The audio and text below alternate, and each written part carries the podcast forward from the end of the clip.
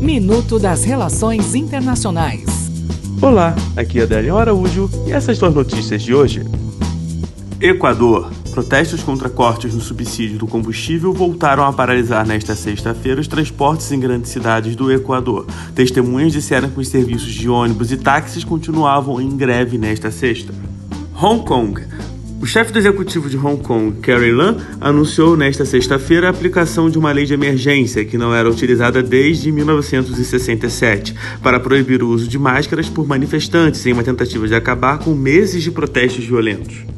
Iraque. O saldo de mortes após dias seguidos de manifestações violentas no Iraque subiu para 46 nesta sexta-feira, a maioria nas últimas 24 horas, quando os tumultos se aceleraram rapidamente e o clérigo mais poderoso do país colocou a culpa nos ombros dos políticos. Até o próximo minuto. Enquanto isso, aproveite mais conteúdo no portal seire.news.